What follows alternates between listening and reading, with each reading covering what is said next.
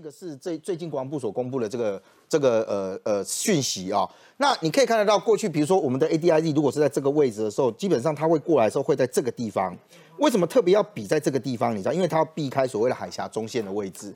可是你看到这两天的情况，其实有些不太一样啊。也就是过去它其实如果即使它进入到这个所谓 ADIZ 的西南区的时候，你大概看到的都是运或者是轰。也就是它是比较慢速的、比较大型的那样的一个飞机。可是你看到这几天国防部所公布的，其实都是歼十六、歼十，然后歼十一。那像这个，比如说歼十六跟歼十一，是它的所谓的重型战斗机，都是来凶狠的哎。对，就是说它基本上是属于战斗机的类型，所以它的速度也快。那像这个歼十，它是属于轻型的，因为它只有单发动机的那个引擎嘛啊。然后呢，呃，它的缠斗速度，所以我我觉得这这里面当然讯息讯息出来会有点不太一样，就是说以前就即使是进入了台海中线，它可能就是进来了之后就出去。进来就出去，可是你可以看到，再从这个轨迹图里面，你会看到又有点不太一样。所以不太一样，意思就是说，你可以看到在海峡中线的这一条线里面，它基本上走的已经也是走一条线了。也就是当比如说从这个地方进入到我的这个所谓海峡中线的时候，我们的战机会在这边迎空嘛？那理论上面来说，就在当它迎空之后，它其实会要求它离开的时候，它是不是应该从这个地方点，它就会折返回去？可是你从这几张图你会发现它不是，也就是说它。遇到我们的空军在在这边拦截的时候，他就沿着这一条路，他在飞行一段距离。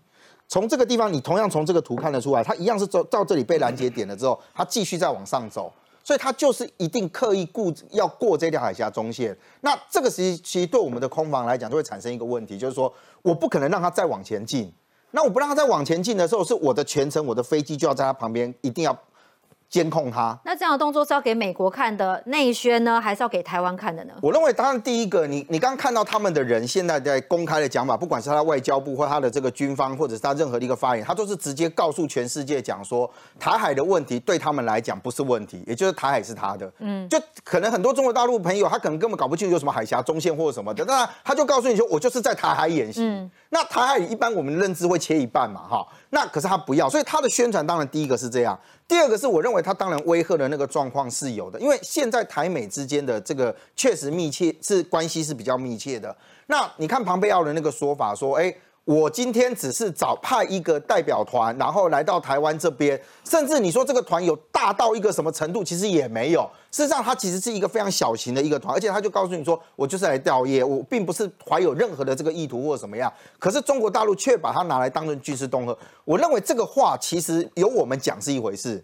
可是由美国国务卿出来讲，这是另外一件事情了。也就是美国会认为说，今天你做的这个动作，其实针对中是针对美国挑衅嘛？对，其实它是针对美国了。也就是说，如果今天台湾，我们今天这边讲，因为我本来就有我一定的空防能力嘛，我一定要我一定要维护维护住我自己的空防。可是当美国告诉你讲说，哎，我就是派一个一个代表团去，你也要搞军事恫吓，嗯，那你认为那个话的力道会有多少？所以我觉得有很多台海之间紧张的这样的一个状况，你说是台湾这边片面改变吗？某种程度也因为中国大陆你不断去加强你所谓的力道，你认为这样子是有用。可是当你这样不断加强的时候，是不是让逼得我们或者对其他国家来讲，它会产生更实际的这个威胁？所以你可以看得到，在这一次国防部所公布的，事实上你看国防部这一次公布的讯息又比以前更细了一点。但我我认为今天这个状状况，其实对于中国大陆来讲，他已经不避讳的告诉你说，我就是要这样。你你看今天还有一个新闻更特别，是以前我们的人只要广播。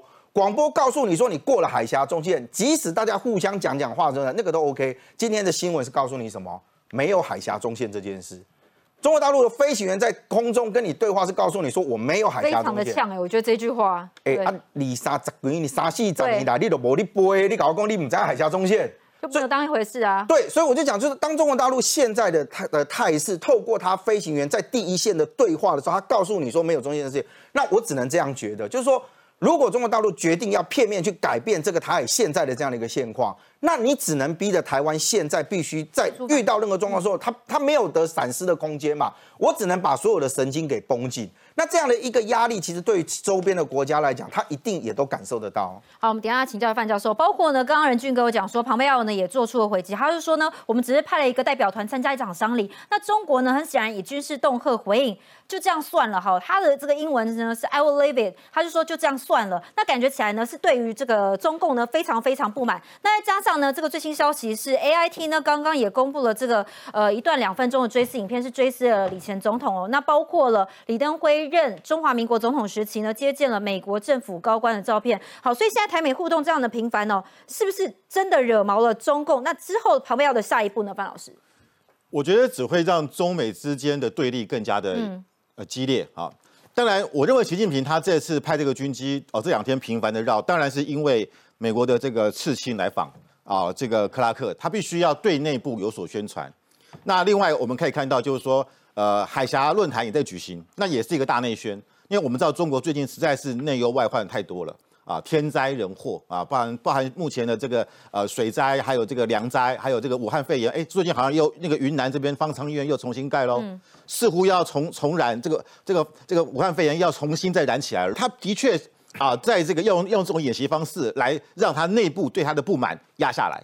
那这个时候，但问题是，你习近平你要展现你的强硬，可是川普同样啊，川普现在要选总统啊，所以你看川普他这一次。在这这两三天，他是打了三个组合拳，一个是卖我们七项武器，而且七项武器都是具有攻击性的武器啊，包包含这个所谓的呃无人飞机啊，包含甚至这是多管的这个火箭，那这是一个信号。第二个，美国驻联合国大使跟我们驻纽约办事处处长见面，而且还说这个大使还说我是代表川普总统，我在执行总统的旨意，就是要协助台湾。